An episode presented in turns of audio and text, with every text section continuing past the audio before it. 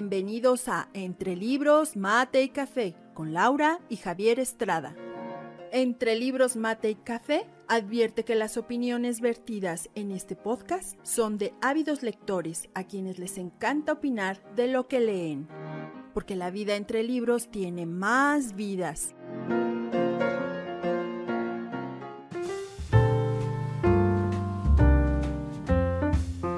Hola, ¿qué tal queridos amigos de Entre Libros Mate y Café? Gracias por estar de nuevo con nosotros. Sé que nos extrañaban, sé que hemos estado un poco ausentes, pero ¿qué creen? Les tengo una sorpresa, porque el día de hoy tenemos un extraordinario invitado y un muy buen amigo, a quien he estado siguiendo ya desde hace algún tiempo y que por fin hoy puede estar con nosotros. Les presento al cantautor mexicano Luis Tapia. Hola, Luis, ¿cómo estás? ¿Cómo estás? Bien, mira, pues contento de de poder estar con, contigo, con ustedes, para compartir este ratito de una buena charla. Qué bueno, qué bueno, nos da mucho gusto porque, como saben, queridos amigos, no solamente hablamos de libros, de pintura, también de música, todo lo que es cultura, todo lo que es arte para nosotros es muy importante. Y eh, me gustaría, primero que nada, que nos platicaras un poco de ti, de tu historia de vida, dónde naces, cómo, cómo es que si llegas aquí a Ciudad de México o eres de aquí. Cuéntanos un poco de ti. Sí, la verdad, claro que sí. Pues fíjate que yo eh, nací aquí, en la Ciudad de México. Mi papá era de Michoacán y mi mamá de Puebla. Y, bueno, yo aquí nací, nací en la colonia Morelos, muy cerca de. Tepito. Y este y aquí fue toda mi vida, mi niñez, mi adolescencia, mi, juventud y hasta ahora andamos por acá. Por acá, por la zona norte de la ciudad y entonces eso tenemos en común para empezar, porque yo también soy de la Ciudad de México y también nací en un, en un barrio popular, así es que, bueno, pues tenemos mucho en común y la vida nos ha, nos ha llevado a encontrarnos. Y eh, bueno, yo, yo te conocí por las redes, ¿sí? Pero me enganchó todo lo que tú haces. Cuéntanos, cuéntale a las personas que nos ven y que nos escuchan, ¿qué hace Luis Tapia? Pues hago, este, escribo canciones, soy cantautor ya de hace muchos años. Estaba hace unos días platicando en casa y llevo más de 25, 27, 28 por ahí. Y este, pues me he dedicado a eso desde, desde niño porque vengo de una familia que se dedica al arte. Mm. Y mi hermano más chico está en la cuestión del cine, en las cámaras y el mayor es escritor, que ha publicado también algunas novelas y creo que actualmente da clases en la UAM, en, en Xochimilco, por ahí así. Pero nos hemos dedicado a eso siempre y estudié pues de muy chico música. Fíjate que estudié canto en una escuela que se llamaba Javier Solís. Wow. De todo lo que fue la primaria me, me llevó mi mamá y le agradezco mucho porque al principio no, no, no entiende, ¿no? Después sí ves que sí hubo mucho avance. Y después de ahí pues ya me metí a, a Bellas Artes. Estuve en otra escuela particular en la Roma que es la, la Libre de Música, con excelentes maestros y que fue un, ese proceso fue todo clásico, de música clásica, porque las escuelas son así, lo que es la superior, la nacional, todo eso. Y ya después de ahí, eh, la superior de música, y, pero anterior a eso, yo ya, ya venía escribiendo canciones y venía ahí intentando cosas. Cuando estuve, creo que, déjame acuerdo bien, este, creo que hice una pausa ahí, porque tomé lectura solfeo un año de corrido en el sindicato de músicos. Y, pero anterior a eso ya entré a un taller este, en la SACME, en la Sociedad de Compositores, muy joven. Y esa, ahí tuve de maestros a quien fue mi maestro, mi coach de toda la vida, David Aro, que es un excelente oh, compositor. Sí, sí, sí. Y después tuve a. Bueno, primero fue Silverio Jiménez, que hace poquito este, falleció en El Salvador. De hecho, tiene una semana que él fue mi primer mentor y por él llegué a David Aro y este estamos esperando que regrese pronto Silverio para acá. Y este andaba de girel allá con otros amigos. Em, y por él llegué a David Aro y ya con David tomé grupal enlazarme y después ya en, su casa como ya individual. Y pues así como el maestro de siempre. Ahora mi amigo mi colega y hace unos días platicamos por teléfono y todo este, y bueno, pues ya empecé a, escribir. Eh, en el 2000, bueno, estaba en Cuernavaca, viví cuatro años allá. Y me regresé para acá porque firmé contrato en Argos. Ah, Estuve seis años con Argos, con exclusividad. Eso fue en el 2000. Ujú, Y ya en el 2000, haz de cuenta que ya yo me propuse ya no dar marcha atrás. Claro. Entonces, ajá, del 2000 pues ya pude llegar a una que fue mi primera editora como importante, ya como de la industria. Y este, ahí me hizo el contacto una amiga excelente cubana, Karenka, que después fue novia de Riley. Mm, Ajá, ok. estuve ahí. Y de ahí pues ya pasé por Emmy, pasé por Sony, pasé por todo eso hasta que llegué a la editora de Warner. Ajá. Wow. Entonces fue Ujú. todo un trayecto, todo un proceso. Ahora pues volteo y digo, o sea, me da gusto porque ha valido la pena todo ese recorrido y, y Claro. mucho aprendizaje sobre todo. Y del 2000 para acá, o sea, yo estoy en escena desde los 14 años. ¿Y Ajá. cómo? ¿Cómo fue O eso? En un café, este, ahora que fuiste al concierto, Sí, que sí, sí. fue un amigo que nos reencontramos con el que tocaba yo en ese lugar. Oh, wow. Le- o sea, nos reencontramos después de, Sí, de sí, muchos sí. años y nos dio mucho gusto. Y nos acordamos de ese cafecito, Ujú, este, Sí. que estaba ubicado en la colonia Martín Carrera, un lugar chiquito. Yo tocaba porque no vendían bebida en ese tiempo. Ujú. Pero canta- o sea, es- eh, fue esa buena etapa de los covers y cantamos de Joaquín Sabina, de todo eso, ¿no? Ya sabes, Claro. de Silvia, está todo eso, ajá. Ujú. Ajá, y ya, este, de ahí, pues ya fue como que todo evolución, evolución, evolución, evolución. Y yo creo que, creo que la evolución es hasta, o sea, desde siempre, o sea, toda la vida. Yo pienso, en, en cuanto a mí, eh, este, me doy el chance de aprender todo el tiempo. Porque a veces aprendo hasta de mis alumnos cosas, ¿no? De, de algunos más Claro. jóvenes que yo. Y, este, y me da mucho gusto. Entonces siempre, este, mi mamá que hizo un tiempo poesía de más chica, nos decía que nunca nos dejáramos aprender ¿no? de las cosas en la vida y todo eso. Y sí, es bien importante. Entonces Claro. siempre se aprende, siempre. Pero ya desde el 2000 o un poquito antes, 91, ¿hace cuenta? Ujú.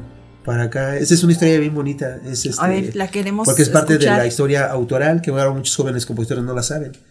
Entonces Silverio, el que te, comen- te comentaba Ajá. que en El Salvador, este, él tuvo un comité de músicos donde habíamos como 90, 80 cantautores de aquí locales y de Yucatán, de Monterrey y todo eso. Y, y ahí en ese comité, pues yo empezaba a hacer mis pininos en un foro que ya no existe, que estaba a un costadito del Monumento a la Revolución. Ajá, Ajá, qué bien. el tecolote.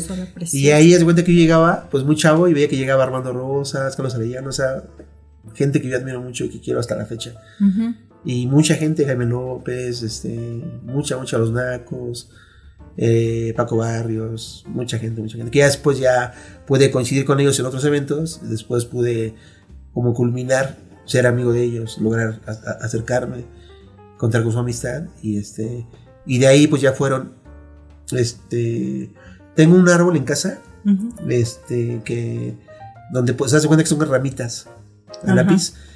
Y lo hice así porque en, en cada ramita puse desde toda la, la gente con la que he alternado. Wow, qué maravilla. Y ahora lo veo y digo, wow, es un- No, oh, bueno, Un nos, gustaría por, por lo menos una foto. sí, o sea, nombres nada más, dos sí, autores. sí, wow. Y sí me da mucho gusto porque digo, ah, o sea, sí ha valido la pena todo el... Todo el esfuerzo. Sí, Estamos hablando claro. de ya cuántos años. Pues digo 25, 27 por ahí así. No, bueno, suena rápido, pero es mucha disciplina y ahí Sobre me todo gusta- eso. A mí me gustaría, bueno, pues porque tú no eres un músico improvisado, sino que justo has, has tenido una trayectoria de preparación. Entonces, pues esta parte de la disciplina me gustaría Sí. que nos hablaras, porque actualmente eh, hay muchos jóvenes que pues tantito le mueven a la guitarra y creen que ya van a hacer grandes cosas, pero cuéntanos cómo ha sido tu disciplina. Pues mira, yo creo que la disciplina la adquirí en las escuelas clásicas. Porque son escuelas de alto rendimiento. O sea, son Ujú. escuelas que donde... Por ejemplo, ahora mis alumnos toman una clase diario, ¿no? Ujú. A veces este, llegan a de repente a cancelar, ¿no? Y a veces yo les comparto que yo iba a diario, ¿no? A las, las Ujú. escuelas de música y a veces cuatro o cinco horas diarias, de una clase a otra. Maestros muy exigentes, de los cuales se Claro. aprende mucho. Yo, como tuve ese método, soy muy aliviado con mis alumnos. Mm. Soy muy paciente, cero Sí. gritos, cero, no, no, no, o sea, todo. Y como tengo niños también, Ah, tengo así como wow. adultos, este, Ujú. adolescentes, todo. Entonces, como de esa parte del método que yo vi, no, no, este, no la hago con mis alumnos, ¿no? Claro. Pero a mí sí me sirvió mucho porque llegabas cinco minutos a una clase y te sacaban, ¿no? Ya, ya no te dejaban entrar, otros minutos. Los Ujú. maestros clásicos muy exigentes, entonces creo que ahí fue donde adquirí más la, la la disciplina. disciplina, ¿no? Este, Ujú. Entonces, que siempre he sido muy puntual, haz cuenta para mis citas, para mis cosas. A veces llego media hora antes o una hora si me quedo ver con alguien. No me gusta hacer que, la, que la gente espere, que me espere, ¿no? Claro. Este, entonces, como que todo eso me di cuenta después que sí es súper importante. Bastante. La disciplina de escribir, por ejemplo, después es un oficio. Eh, creo que los jóvenes ahora a lo mejor lo van a ir como comprendiendo. No es que no sepan, sino que lo van a ir comprendiendo como yo lo hice. Claro, claro. Este, ahora las cosas han cambiado mucho. Eh, de repente me digo con amigos, con colegas y les comparto que, o me preguntan que qué opino de estas olas de jóvenes, porque hay mucho joven. este, hace poco fui a una alfombra y, y que platicamos. Sí, sí, sí. Llegó muchísima gente de, de varios estados. Aquí en un lugar de, del norte de la Ciudad de México, donde es es muy conocido este lugar porque ahí hay, hay trova, hay nueva, bueno, empezó con la nueva trova y ahora ya, este, pues no solo es nueva trova, sino que hay mucho más eh, gente que viene y, es un lugar muy a, muy a gusto, muy agradable. Sí. sí, sí, De hecho estuve ahí trabajando antes de la pandemia, como año y medio, bueno, fui a cubrir a otro amigo y ya llegó la pandemia, cerraron ya no regresé.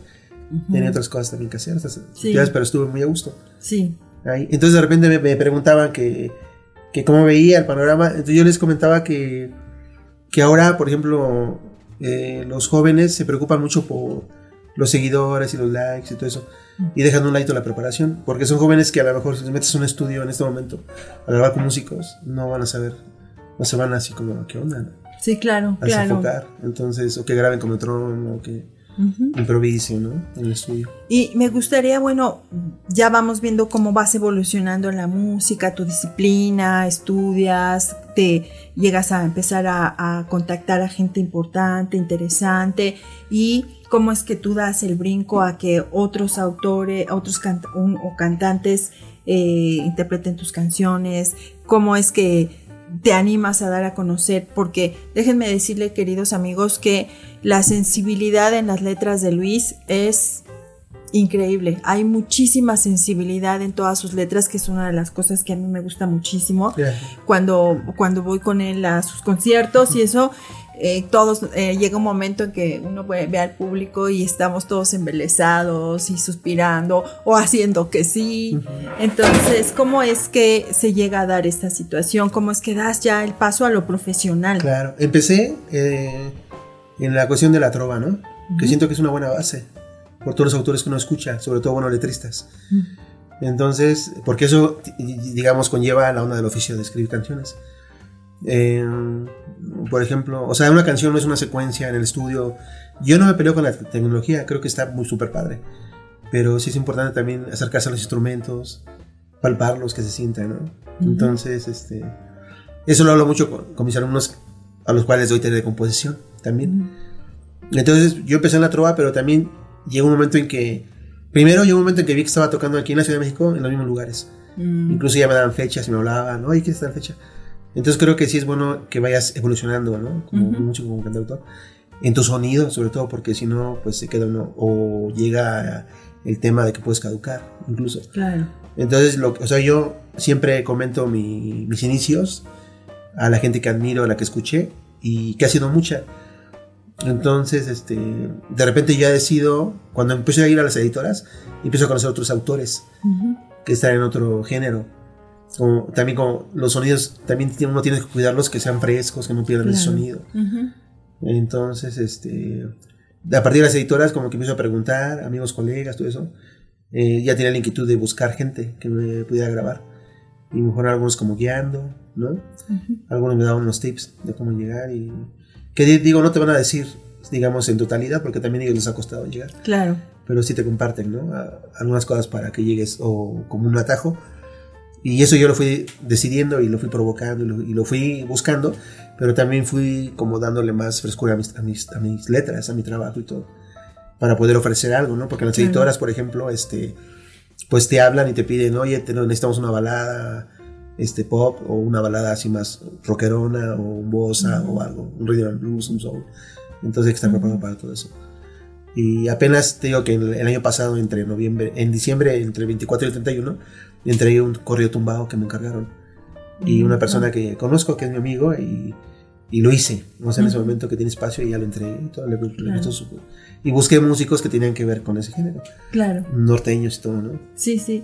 ¿Y, ¿Y, cuál es tu primer este, composición que, que, que se grabó?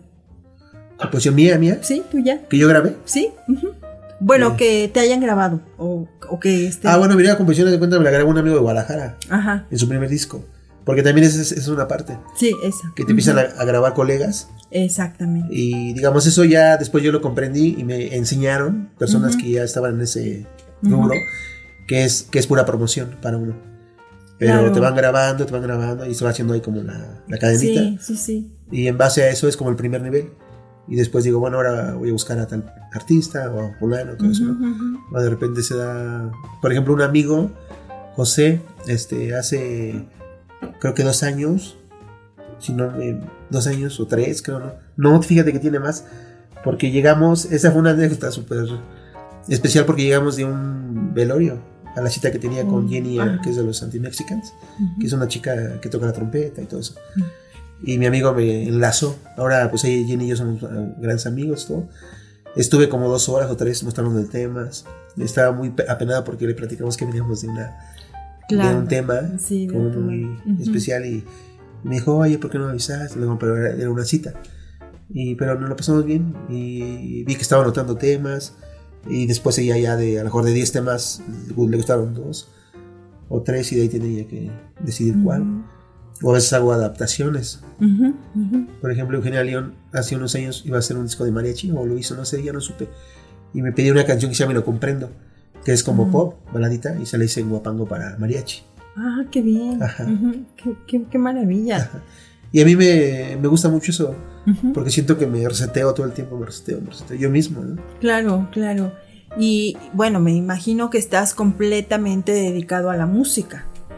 Sí, Sí, es tu pasión y además Sí. es tu forma de vida. Eso no es sencillo porque no es sencillo. puede ser tu pasión, pero a veces pues hay que hacer otras cosas para ir pasando la vida. Sin embargo, tú tienes, eres de estos afortunados que, y, y bueno, no, no es, no ha sido suerte, ha sido mucho trabajo también el poder tener es toda una vida dedicado a, a Sí, tu pasión. Lo que, lo que fui aprendiendo Laura mucho, y o sea, observar y escuchar así gente ya más grande, en edad y de años, ¿no? De carrera, es que, o sea, sí es como la constancia. Yo creo que sí tiene que haber un buen- una buena propuesta, un buen trabajo para que lo puedas presentar, porque también te abre las puertas eso. Claro. Eh, ser sencillos como personas es genial. sí. Eso sí lo recomiendo mucho. Te abre muchas puertas, mucha gente te llega a querer mucho, Ujú. ¿no? Entonces, este, como ese, dejar esa, ese ladito del ego y todo eso, que se da mucho, por ejemplo, en el rollo autoral se da mucho. Entonces hay gente muy, que yo he conocido muy, muy sencilla, gente que, que a lo mejor no propone nada y está en otro, es, o se siente en otro escalón, ¿no? Claro, Cuando claro. no, no, no, no aporta nada, pues. Entonces, este, sí, es así como, como, como la constancia, el estar ahí macheteándole, macheteándole, Claro. tocar puerta y si la cierran, regresar, después a tocarlo otra vez. Exacto. Y va a llegar un momento en que la van a abrir, Exacto. ¿no? Yo quisiera platicarles que eh, una vez que conocí a, a Luis, eh, pues me invitó a un primer concierto, un concierto íntimo en un espacio que, que queremos mucho, que es Cuba 74. Ahí fue donde por primera vez lo escuché y, y fue muy, muy agradable. Sí, por verte llegar con esa sencillez, con es, casi como tú eres, eh, con, con tus alumnos, que tuve- eh, estuvieron ese día varios y entonces su- se surgieron las, ahí los que le dicen palomazos, me parece. Entonces, bueno, pues eso fue muy, muy agradable. Y es esa parte de la, de la que a mí me gustaría platicar. ¿Cómo te sientes tú? ¿Cómo ha sido esta experiencia de los conciertos íntimos? muy padre porque y a mí me, me la paso súper bien porque me gusta, no, o sea, si estás en un foro a lo mejor amplio, Ujú. no tienes mucha chance de hacer, de interactuar con la gente. Claro, claro. Entonces, por ejemplo, cuando estuve en Argos, no dejaban que yo, o sea, yo tocaba y me Ujú. iba al camerino, pero es parte como de la mercadotecnia. A mí, a mí no me gustaba. Sí. Entonces, porque mucha gente me escribía, no, ¿cómo has cambiado?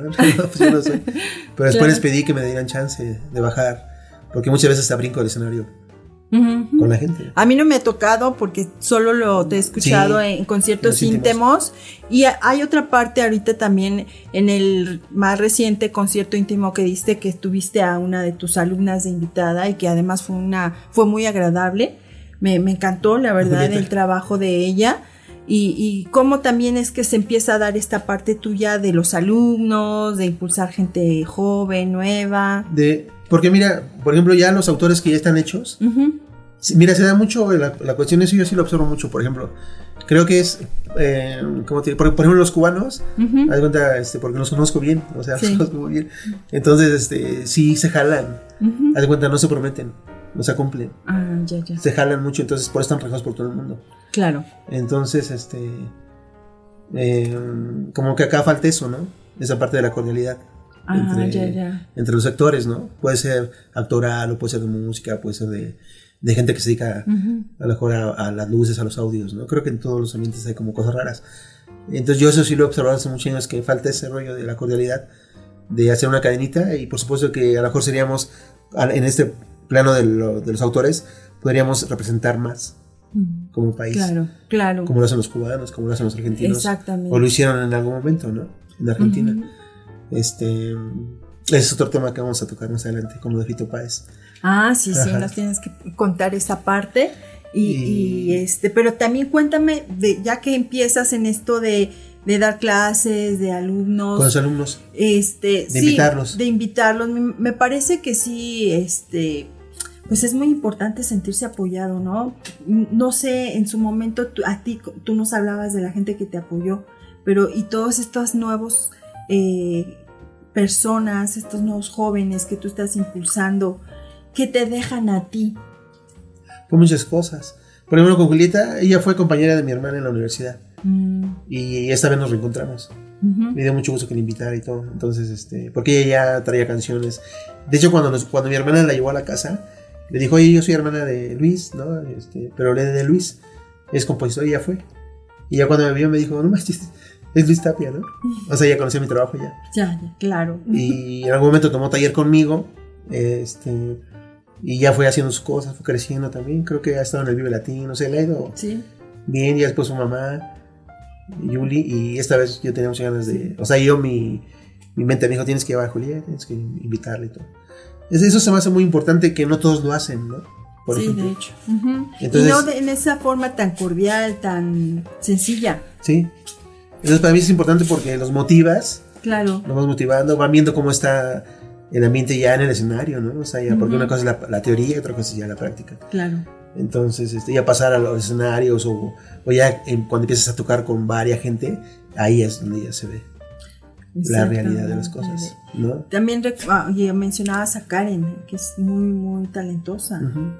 Y yo recuerdo que en ese primer concierto en que estuvimos ahí en el íntimo, ella estuvo. Sí. Y, y, eh, y se acoplaron increíble. Sí, fíjate que a pesar de que es muy joven, muy Sí. jovencita, tuvo una buena conexión.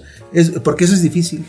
O sea, ella como chelista como que entendía lo que yo cantaba o la idea. Oye, quiero que esta, es que esta imagen dice esto, tú lo puedes dar. Y sí, como que no fue cachando todo. Es, es difícil. Oye, y ahorita también me gustaría saber, porque ya pues yo te he visto con guitarra, y recientemente te vi con ukulele. Ajá. Entonces, ¿cuál es tu instrumento favorito? ¿O te gusta andar explorando en uno y en otro? ¿Cómo es? Cuando empecé a estudiar música, me especialicé en la guitarra. Ajá. Ajá. Entonces, este. Pero ya después me di, me di cuenta que era importante. Más, si- me, si me iba a dedicar a los conciertos, no podía presentarle lo mismo a la gente.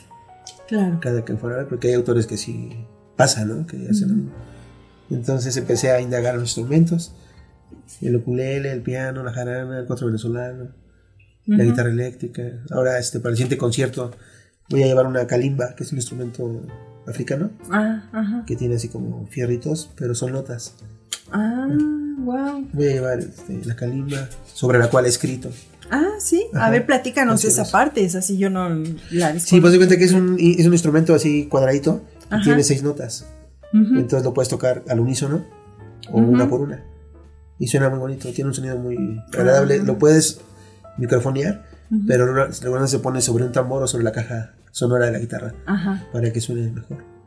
Ah, Cuando la guitarra es electroacústica, entonces el sonido sale súper bien.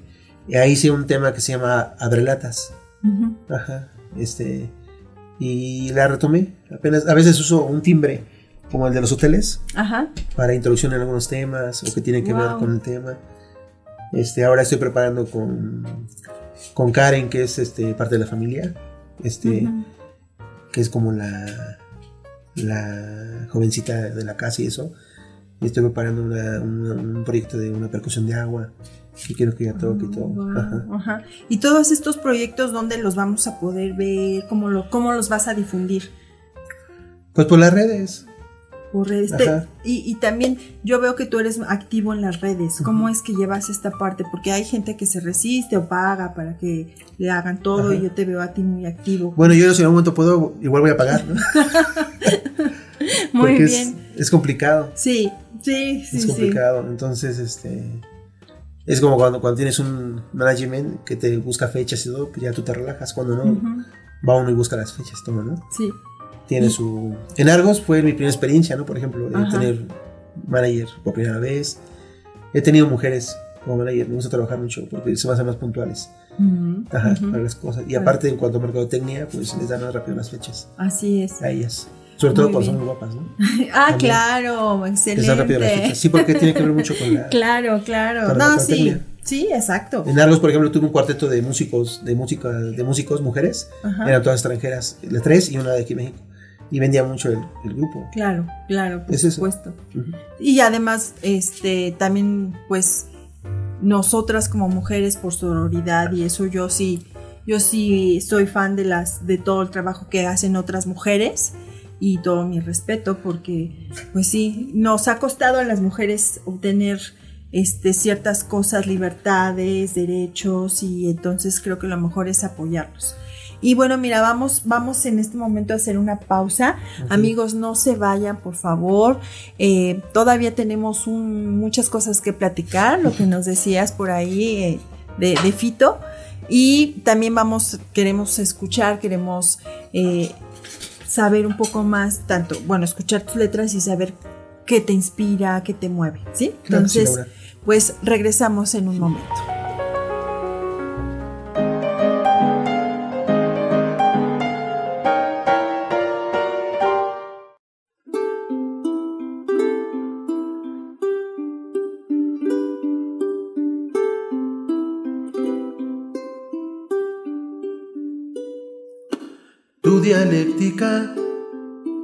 Tan frenética y esta luna tan poética va mi corazón tan ecléctico en tu bosque alfabético. Yo encontré de niño sin decir la belleza oculta que había en ti. Hoy tus coordenadas sé dónde están. Mi clic con el arte por decir es algo genético así. Las luciérnagas en tu jardín están. Yo cinético, tu magnética y este cielo tan fonético.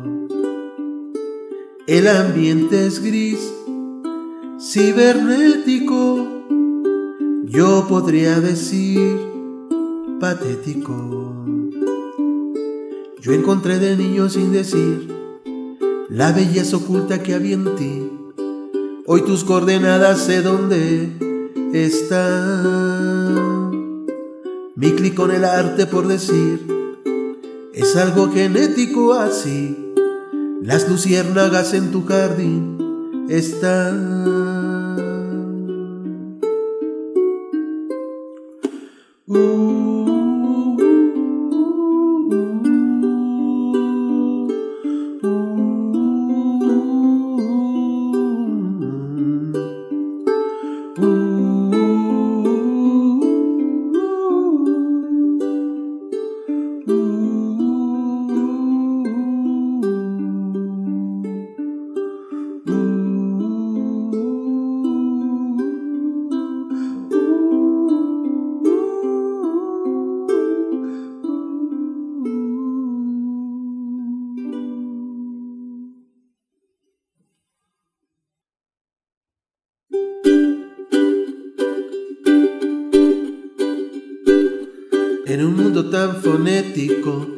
La música es tan fatídica, no hay metáforas y menos buena lírica. Los autores jovenzuelicos no hacen rimas menos décimas juegan a ser la parodia del artista.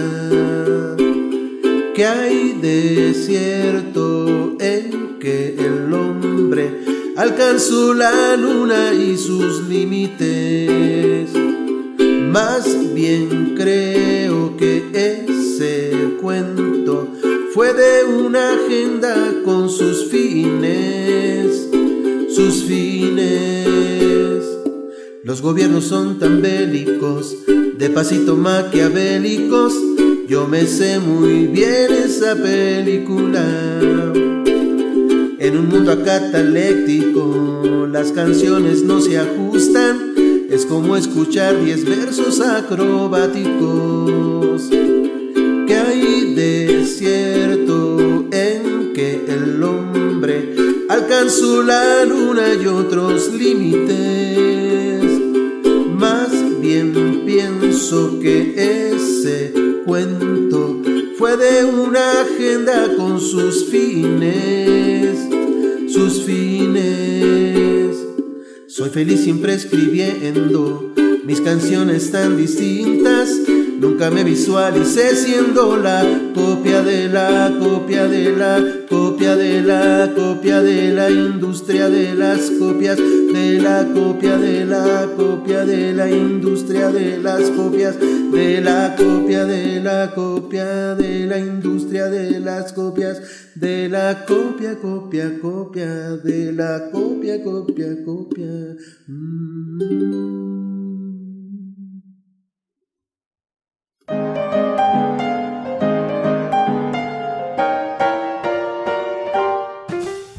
Bueno, pues estamos de regreso, ya pudieron escuchar, pudieron deleitarse con estas interpretaciones de mi querido Luis y me gustaría entonces que nos platicaras acerca de esto que acabamos de escuchar. Cuéntanos. De las canciones. Sí. Este, bueno, la primera canción que compartí con ustedes, que se llama Tu dialéctica, esa la escribí ya tiene algunos años, pero también me gusta mucho porque tiene un juego ahí de como de, de rimas esa canción. Este, la segunda que canté es una canción pues reciente que se llama este En un mundo tan fonético. Que me encanta. sí. me encanta. También la estrené ese día. Que, sí, sí, sí. Y ahí esa canción me gusta mucho porque quería hablar un poquito de, este de toda esa onda de las ciudades, de las urbes, del estrés, de la de las prisas, ¿no? De la gente, que a veces no, no hay tiempo para tomar un respiro, ¿no? Para ir al campo, no sé, para hacer, ir a algún río, ¿no? No sé qué es. Claro. No hay que perder esa parte, es súper importante. Y para mí es muy importante eso, como hacer un respirito, ver. Me gusta mucho tener conexión con la naturaleza, me gusta hablar incluso en mis canciones de naturaleza. Y esa canción de un mundo tan, tan fonético, este, pues me gusta porque hablo... Es una canción que escribí después de que fui a una alfombra de cantautores jóvenes. este, referente un poquito como a la preparación que debe haber, todo eso, lejos de una crítica. Claro. Como más bien es como una, una sugerencia. Y toqué algunos puntos que estaba interesado en tocar, ¿no? Que también la, la parte de los gobiernos, no solo aquí, sino en todo el mundo. Este, y es de lo que habla la canción. Eh, la tercera me encanta porque ha gustado mucho, que es este, algo que tiene que ver mucho con la vida, que es súper importante, que se llama Antes. Y esa canción tiene que ver con mi niñez, que fue una parte muy bonita. Eh, con doña Sara en Acámbaro, que de repente nos llevaba de niños al campo a trabajar. Me acuerdo que sembraban una flor y la llevaban en camiones como al centro. Les compraban. Y regresábamos, eh, te hablo de las 5 de la mañana, ¿no? en el campo mis hermanos y yo, mis papás todavía, regresamos a casa de doña Sarita y que ella era como abuelita de uno de mis hermanos mayores, mm. eh, de Alejandro, y regresamos y pues el comal, la masa azul, las tortillitas a mano, mientras el cafecito de olla. El café de olla me encanta hasta la fecha, cuando podemos ir que es algo con la familia y vamos a los pueblitos, sí, el café es como básico. Claro, claro. Sí, y además tan aromático, ¿no? Sí. Y ahorita que te escucho hablar de la naturaleza, de tus recuerdos, de tu vivencia, Eh, de hecho, en lo que yo he escuchado de ti también hay, hay parte de eso, ¿no? ¿Qué tanto para ti son fuente de inspiración tus vivencias desde joven, la, naturaleza, eh, o, es solo el observar? ¿Cómo es? Pues primero creo que es importante, para mí es importante citarlo en las canciones. Muchas personas piensan que yo, o sea, me preguntan, ¿eres de la ciudad o eres de algún estado? Y les pregunto, no, pues, de la ciudad, dices que hablas de libélulas, hablas de luciérnagas, ¿no? Entonces, Pero la música me ha dado oportunidad de viajar, por ejemplo, ¿no? Entonces he estado, por ejemplo, alguna vez que fuimos a, creo que a Veracruz, veníamos en auto en la carretera, ya de noche, y nos pudimos parquear porque estaba lleno de luciérnagas una parte, estaba súper padre. Increíble. Nos bajábamos, pues íbamos, este, iba con otros colegas, y se veía que lo iban a, apreciar, ¿no? Entonces he venido en, igual en, este, viajando y y veo así luces de bengala, que a lo mejor digo, me tocó verla, ¿no? Por algo. Claro. Oh, qué maravilla. Pero sobre todo lo hago porque siento que es importante. Aún estando en la ciudad, no se debe perder esa parte, ¿no? Sí, exacto. Y, este, y, es importante salir a las afueras de la ciudad. Y hablo mucho del cuidado, ¿no? Sí. Por ejemplo, tengo a Mateo. Lo iba a traer, pero que se me olvidó. Que es un este, zorro. Mateo, a veces lo saco, a veces no. La pandemia no lo saqué. Lo cuidé para que no se contagiara, este, para el siguiente concierto lo, pienso llevar. Y este, y Mateo me encanta porque es un punto de vista desde su percepción de él como personaje del bosque y cómo ve las ciudades, ¿no? O, al ser humano. Claro. Eh, de repente él es muy crítico con eso de que van y maltratan y, dañan y sin pensar en nada, ¿no? Es, su especie de él o otras especies también. Claro. Y me gusta mucho llevar a Mateo a veces porque es muy crítico. muy, y regresando a la ciudad, ¿cómo, cómo has vivido, cómo has sentido tu ciudad, tu origen, cómo, cómo se refleja también en tu música? Pues la ciudad es muy bonita. Sí, o sea, de hecho pienso que tenemos un país muy bonito, ¿no? Súper especial. Entonces, hasta parece imán para otras personas que vienen del extranjero. Porque escucho cómo hablan, ¿no? De la comida, de... está súper padre, ¿no? Entonces, este, creo que un país puede ser muy bonito eh, y también la gente lo hace bonito, ¿no? En México, pues también hay gente que lo hace que no sea tan bonito, ¿no? Porque hay de todo tipo de gente. No podemos ser iguales todos. Eh, pero como, como país, como persona de aquí, pues estoy muy orgulloso de ser. estamos muy orgullosos de ser mexicanos y de tener tanto talento y de y yo me siento muy muy contenta de que por fin estás aquí con nosotros y de, de, estos momentos de esta entrevista, pero hay por ahí un proyecto importante del que me gustaría que nos, nos platicaras. Pues hay varios, de hecho. A ver, cuéntanos, cuéntanos. regularmente he aprendido mucho, por ejemplo, a, como a reservarme. Y prefiero que se concrete siempre. Perfecto. Y es como bonito dar la sorpresa, ¿no? Entonces, este, sí hay varios eh, que se vienen puliendo, se vienen trabajando, pues. Y en mi, en mi formación como, como cantautor y como músico, me preguntan de qué, personajes me han inspirado. Entonces fíjate que tengo mucha conexión, sobre todo primero de aquí. Consuelo Velázquez, Agustín Lara. Ah, claro y muchos autores súper buenos, el maestro Manzanero, ¿no? También este, tuve oportunidad de conocerlo allá en la ciudad de cantautores y muy, una excelente persona. Me tocó tomar algunas masterclass con él y platicaba sus anécdotas súper padre, súper divertido con el maestro, este, todo lo que nos compartía. Y de ahí también tengo una conexión en segundo plano con Cuba. Ah, sí, sí, de hecho. Una conexión pero tremenda Sí. Me sé todo el árbol genealógico la banda. Y de ahí, pues Argentina ha sido así como también súper clave. Sí, claro. Para mí. Y Brasil.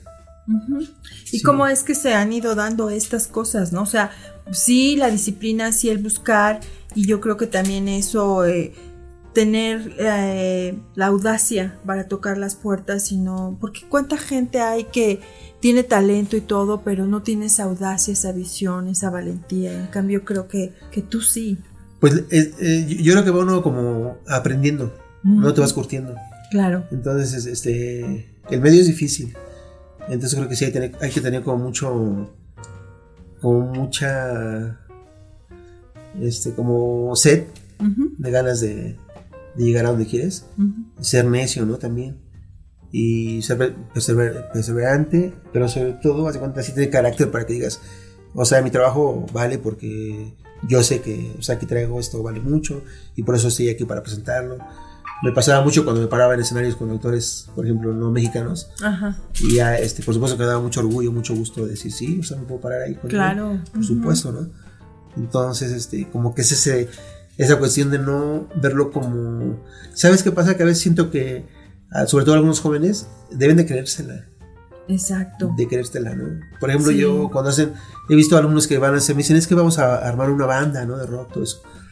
Entonces les digo, procuren que, o sea, pongan una- un calendario, agenden fechas, ensayos, eh, en qué, en qué fecha va a ser el lanzamiento, digo, porque puede caducar, o sea, no pueden estar un año, dos años ensayando. Claro. Ajá, Y sí, nunca aterriza, ¿no? Se queda Nunca siempre en aterriza. proyecto. exacto. Entonces como que también, yo, yo pienso que la calidad de tu trabajo también te va como recomendando. Es Claro. tu carta de presentación. Entonces me escuchó fulano y le dice a alguien, oye, mira, escucha a Luis, te lo recomiendo. Y así, se va haciendo la cadenita. Entonces cuando llegas a esas personas, yo siento que he llegado en el momento que es, que debe ser. No sé, en algún momento este llegué a, Be- a Beni, ¿no? Por ejemplo, a Beni. Barra, y, pero yo estaba muy joven. Eso fue una anécdota súper vaciada porque este, lo pude ver, o sea, lo, lo vi musicalmente. El tema le súper encantó, pero no. Este, pasa mucho que cuando hay una producción donde el productor es cantautor, Mm, este, es difícilmente que entren más temas, Claro. ¿no? Eso se da mucho aquí. Entonces, este, aunque el tema sea muy bueno, al- le puede gustar al artista bastante, ¿no? Ujú. bastante. Por ejemplo, una vez me contó Natalia de la quinta estación. Me comentaba, si yo, o sea, si yo fuera la productora te grabo cinco, ¿no? Seis temas. Sí, claro, Ajá. pero bueno. Pero me decía, pues yo soy compositor, es el productor que también es compositor, ¿no? Se da mucho eso. Y este, pero bueno, eh, con Benny creo que fue la y lo comprendo, si la conoces, Ujú. esa canción. Y era así como en pop. eh, pero siento Ajá. que no se dio porque. O sea, llegar y que comentara que le gustó mucho para mí fue un gran paso. Claro. pero eh, siento que no tenía como esa madurez. Mm, ¿no? ujú. Después lo analicé. Claro. Y ya después de años se van dando otros acercamientos con otras personas y siento que estoy muy, muy bien parado ¿no? para, para platicar. Y, ¿Y, y en qué momento sientes tú que hay algo, una como voz interna, un presentimiento, que tú dices, esta es, ya que trabajaste en tu letra, en tu música, que tú digas, esta es muy buena y a lo mejor esta la, la puede interpretar fulano, sutano o yo mismo? ¿Cómo es que te Sí habla pasa, a ti tu obra? Sí, pasa porque, por ejemplo, he hecho al- algunas canciones, que, por ejemplo, un tema ¿no? que decía, una vez que conocí al papá de Yuridia, este, en una editora, le mostré un tema. Y le dije, este tema lo hizo para tu hija, ¿no? O sea, con una seguridad. Ujú. y le gustó también mucho ella. Y este, entonces yo veo el tema, lo canto, incluso coloco palabras como si fuera ella, como si yo fuera ella, Mm, para que tenga el lado fe- fe- eh, femenino. Femenino. Ajá. Y ya como que lo visualizo así. Ella lo va a cantar así, la palabra la, la tiene que decir así. Sí, se da mucho, por ejemplo, en, en- en los temas. Que ahora, se cuenta, siempre he sido como muy hacedor de escribir canciones y he madurado mucho en la fecha, pues hago, puedo darme, digamos, el gusto de no escribir en un mes, porque sé que cuando me siento voy a, a poder eh, eh, escribir. Va a salir todo eso. Escribir, este, a veces en la casa, pues mi compañera de vida me decía que, este, en un momento hacía como bloques en enero, febrero, ¿no? Bloques. Entonces me decía ella que me diera una pausa. Me decía, oye, no te la cabeza o, oye, escribió que no. Pero sí, de repente yo, yo mismo no me di cuenta. Entonces estaba haciendo mucho, mucho, muchas canciones. Claro. Y, o sea, sé que es bueno, porque tu catálogo va creciendo mucho. Pero Claro. también sí, he aprendido a que debo de, a lo mejor, de, de escuchar música, de ver una buena película, ¿no? Ajá, sí, relajarte un poco. relajarme, leer, Ajá. este... eh, llevo mucho tiempo meditando, ¿no? Medito diario, Mm. que también lo busqué por la... Es un complemento también para la música Claro. lo vi y, y este, bueno, lo empecé a hacer por, este, por mi compañera, mi, mi musa, que le digo, ella fue la que me compartió esa parte. esa ella parte. es, este, pues, está certificada en yoga y todo eso. Ujú. Ella una vez me compartió, me invitó y me conecté. Y siento que, y aparte cuando conecté con eso y que ya iba entendiendo la, la meditación, este, algo me dijo que tenía que hacer, hice tres temas o cuatro por ahí que hablan del, del OM, de la sílaba divina, y estoy muy contento con este trabajo. Ah, muy bien. Aún no lo he grabado, Sí. pero ya está ahí. Ya, ya, ajá. Y bueno, eh, para mí es, do- hay dos preguntas que, que no quiero dejar de hacer. La primera es eh, si hay algún ah, alguna influencia que tú sientas muy, muy fuerte en tu vida de algún cantautor o de... Sí. ¿Sí? ¿Quién, quién sería tu influencia mayor? Mayor. Eh, hay muchos. De México, Argentina, Cuba Brasil, ¿no? Sí.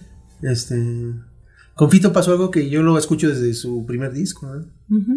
Este, o sea, es que haz de cuenta que en esa época de, de Fito en Argentina fue, o sea, grandes cantautores. Sí. fue una sí. hora, o sea, hasta Cerati, creo, ¿no? Ujú. Ah, sí, claro, Cerati. Y este, pues Charlie, Spinetta, todos ellos. Entonces, todos ellos los, fui escuchando, ¿no? Incluso el primer vinil que escuché fue de Lito Nevia, ¿no? Que, que es, esa parte, mira, por ejemplo, la canción tiene historia. Eso no lo ven. O sea, muchos autores, incluso que son de disqueras, o todo eso. O sea, no tienen idea. Porque es muy importante porque entonces tú de dónde vienes, ¿no? Claro. Desde, por ejemplo, en México, pues está Lara, está Consuelo Velázquez, está William Manzanero. O sea, hay, un- hay una cadenita, o sea, hay una historia que no, que el autor no tiene que, que olvidarla. Porque es tu cimiento, ¿no? Es Claro, tu, sí, tu sí, inspiración. Tu base. Claro. Así es. Ajá. Y la otra pregunta que me gustaría hacerte es, eh, ¿cómo, es un- ¿cómo es un día? Sin, no el día del concierto, no, un día normal en la vida de Luis Tapia. ¿Cómo transcurre tu día? Eh, o sea, que no tengo actividad de música Sí, eso. sí, sí. O, sea, o- o a lo mejor tienes una, por decir un miércoles de cualquier semana. ¿Cómo es la vida de, de ese miércoles de Luis? De relax y eso. De relax. ¿Y qué haces para el relax? Pues, por ejemplo, haz de cuenta, me gusta mucho leer. Si tengo al- algún libro pendiente, lo leo. Tengo muchos libros cerrados, ¿no? Por ejemplo. A veces me lanzo y compro discos. o apenas fui a una expo de viniles Y me traje varios. Este, mm, por ejemplo, escucho mucho jazz, un poquito. Eh, me gusta mucho escuchar a Boy McFarlane, por ejemplo. Este, gente, Nina Simone la pongo mucho de repente para, hasta Ah, para cocinar, sí, sí, porque sí. me gusta mucho la, la cocina. Ah, sí. También es otro arte. Sí.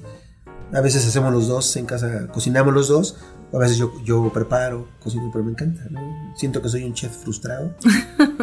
este, hago sushi, ¿no? Yo me enrollo y preparo. Y me gusta, me relaja hacer, preparar y todo. Al escucharte y en esta charla, eh, yo siento a un Luis con un, en un momento de, de que estás como que disfrutando mucho, en mucha plenitud. Te siento pleno. Sí, No sé si es, si es, mi, es una percepción correcta. sí. Ajá. Ah, qué padre. Sí, ¿no? Que- Porque estás haciendo lo que te, lo que te gusta Sí. y, y ya con ese relax, con ese disfrutar. Sí, sí, sí. Creo que fui aprendiendo a, a disfrutar lo que hago. Cada que salgo a un concierto no lo veo como trabajo, ¿no? Tengo que ir a un concierto y compartir con la gente. Y si me pagan, pues está padre, ¿no? Claro. Mucho mejor. Oye, ¿y, y, y en algún momento lo sufriste? ¿Cómo? Hoy lo, lo disfrutas y estás pleno, pero en algún momento lo sufriste. Sí, por supuesto. Sí, me claro. ¿Qué sería lo- en los inicios, Sí, no? y es normal, por ejemplo, puedes cargar bocinas, limpiar cables. Este, en algún momento trabajé en un estudio de grabación y pues limpiaba la consola. Pero me iba también relacionando con, con personas, ¿no? También aprendí, me tocó la parte, por ejemplo, de más joven de, de hacer covers, Ah, que pasamos casi todos por eso. Y se aprende mucho, también está Claro, padre. muy Está muy, bien. interesante eso de, de interpretar cosas de otros artistas. Y este, ahí pues fue la parte de Cuernavaca. Ajá. Pero también aprendí, de cuenta, a tocar, a colocarme como en lugares claves. Ujú.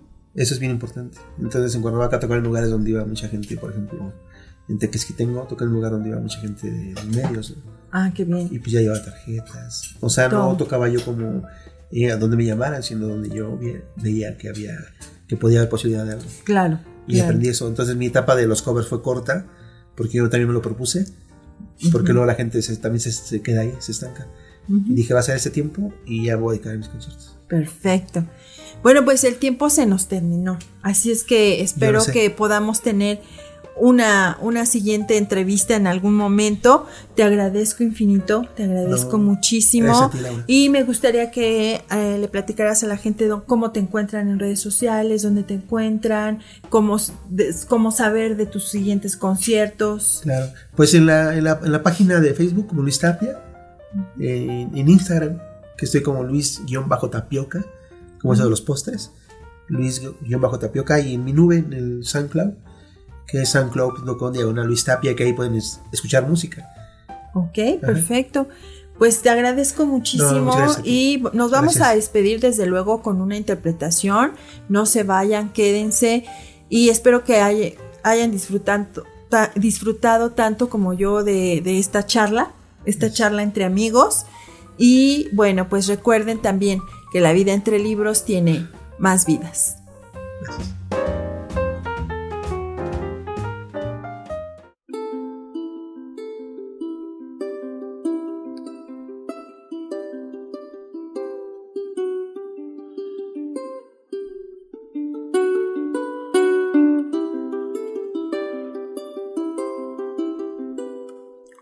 Antes todo era pleno, se veía para allá, se veía para acá. Luego el hombre Maquiavelo destruyó el maizal, nos tiró el jacal. Antes que tú, yo ya había comprendido el sol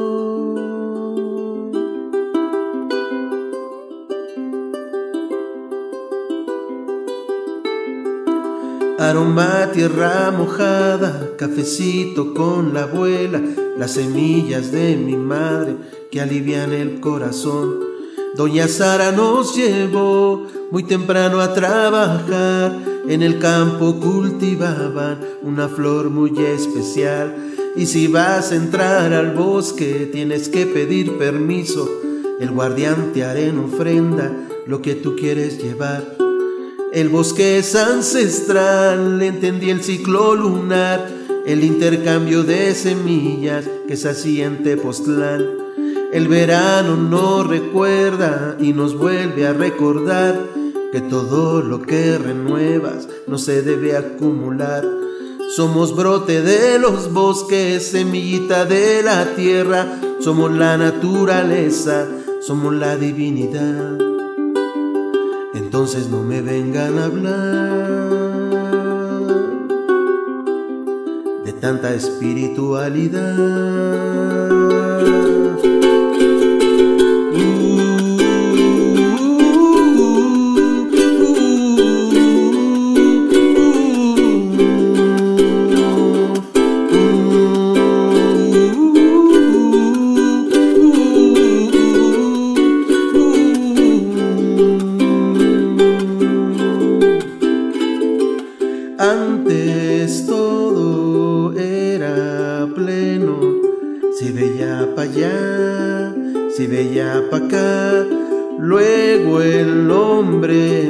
Maquiavelo.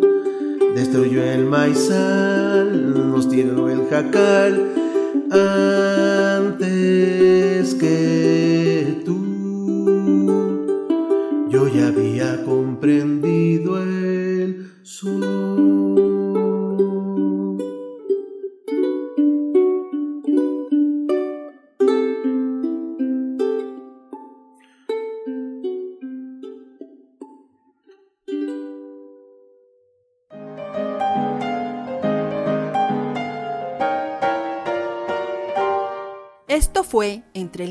Mate y Café con Laura y Javier Estrada. Gracias por estar con nosotros. Hasta la próxima.